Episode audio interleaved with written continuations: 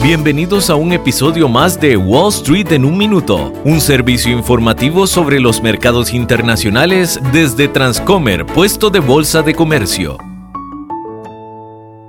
Hola, soy Krista Obando de Transcomer, puesto de bolsa de comercio. Threads, la nueva aplicación de Meta, tuvo su debut el pasado miércoles y en cuestión de horas atrajo a millones de usuarios. Threads y Twitter tienen una configuración muy similar. En ambas apps se puede publicar texto, imágenes y videos cortos, así como dar me gusta, responder, comentar y compartir publicaciones de otros usuarios. Threads cuenta con su conexión con Meta, como punto a su favor, con la posibilidad de seguir rápidamente a todas las personas que los usuarios siguen en Instagram durante el proceso de registro. Vista como una posible amenaza para Twitter, CEO Linda Yacarino en un tweet dijo, Twitter se imita a menudo, pero su comunidad no se puede duplicar.